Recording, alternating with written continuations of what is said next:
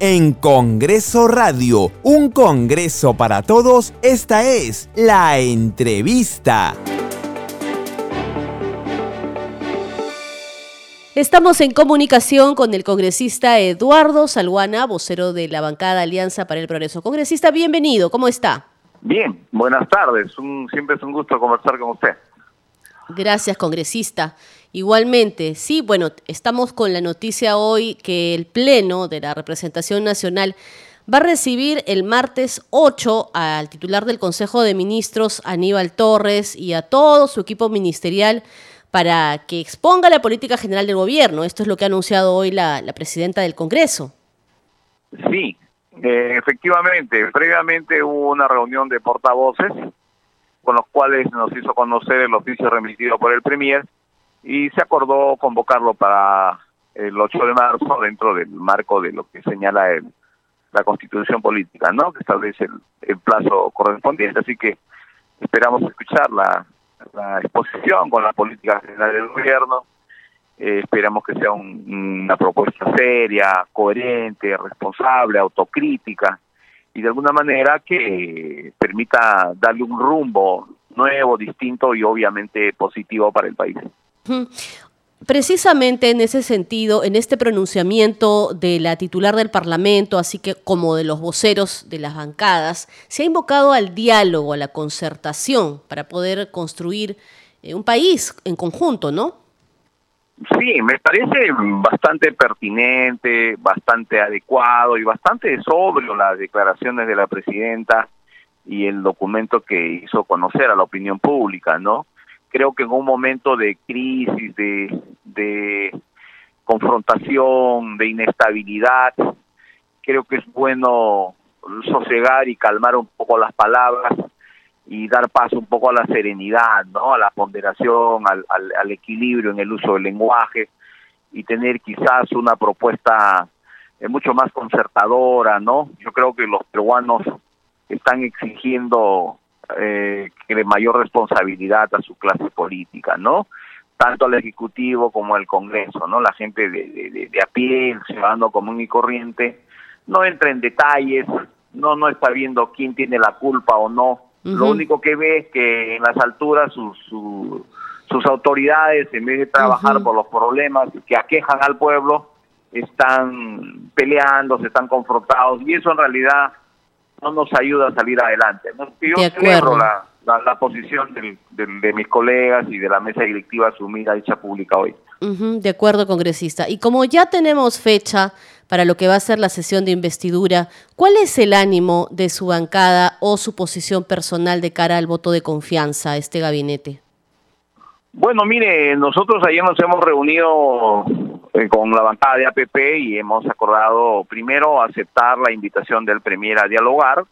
Eh, nunca cerramos esa, esa posibilidad porque creemos que en democracia es clave el diálogo y el intercambio de ideas, por muy discrepantes que fuese y mañana lo vamos a recibir al Premier en, en el local de la bancada, en el Palacio Legislativo a las 3 de la tarde. Nosotros tenemos una oficina en el segundo piso del Palacio y ahí lo vamos a esperar los, los miembros de la bancada y escucharemos al Premier y, conversaremos y le diremos también lo, lo que opinamos nosotros, algunas sugerencias en torno a cómo, cómo mejorar las cosas en, en, el país y hacer un trabajo conjunto, ¿no?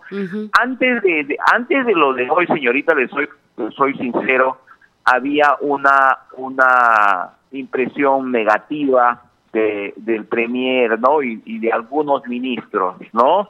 Y esa impresión, de alguna manera, eh, podría superarse en, en la forma que se planteen las cosas, ¿no? Y de repente el ministro, el Premier, escuchando la, la propuesta de diálogo del Congreso, deciden y hacen los cambios que, que no solamente el Congreso, los políticos lo están solicitando, sino la opinión pública, ¿no?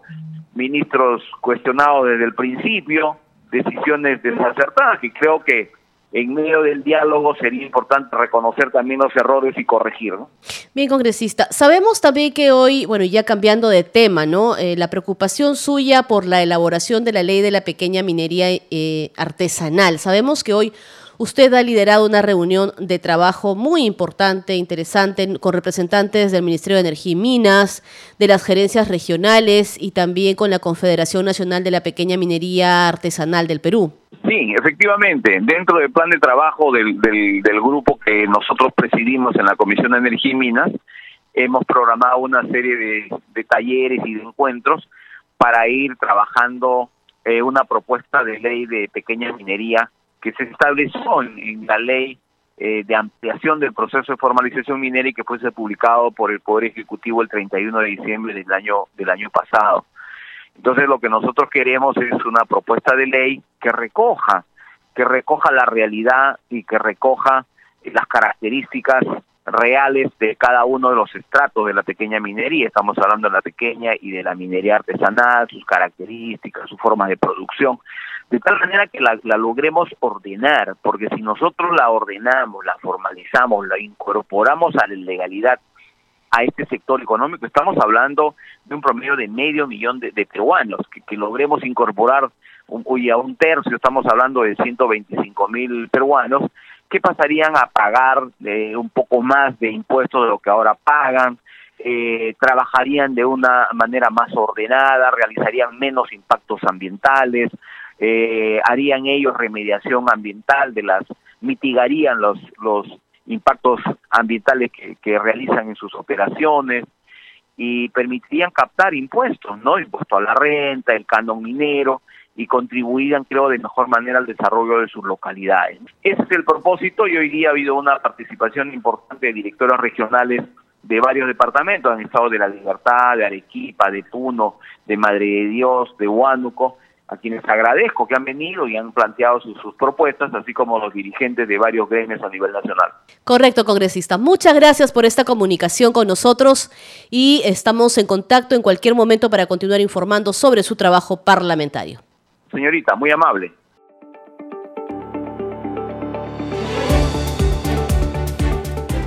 Escucha todas las entrevistas de Congreso Radio ingresando a arroba radio-congreso en Twitter y a radiocongreso.perú en Facebook, así como a nuestras cuentas de podcast en Spotify, Apple Podcast, Google Podcast y SoundCloud.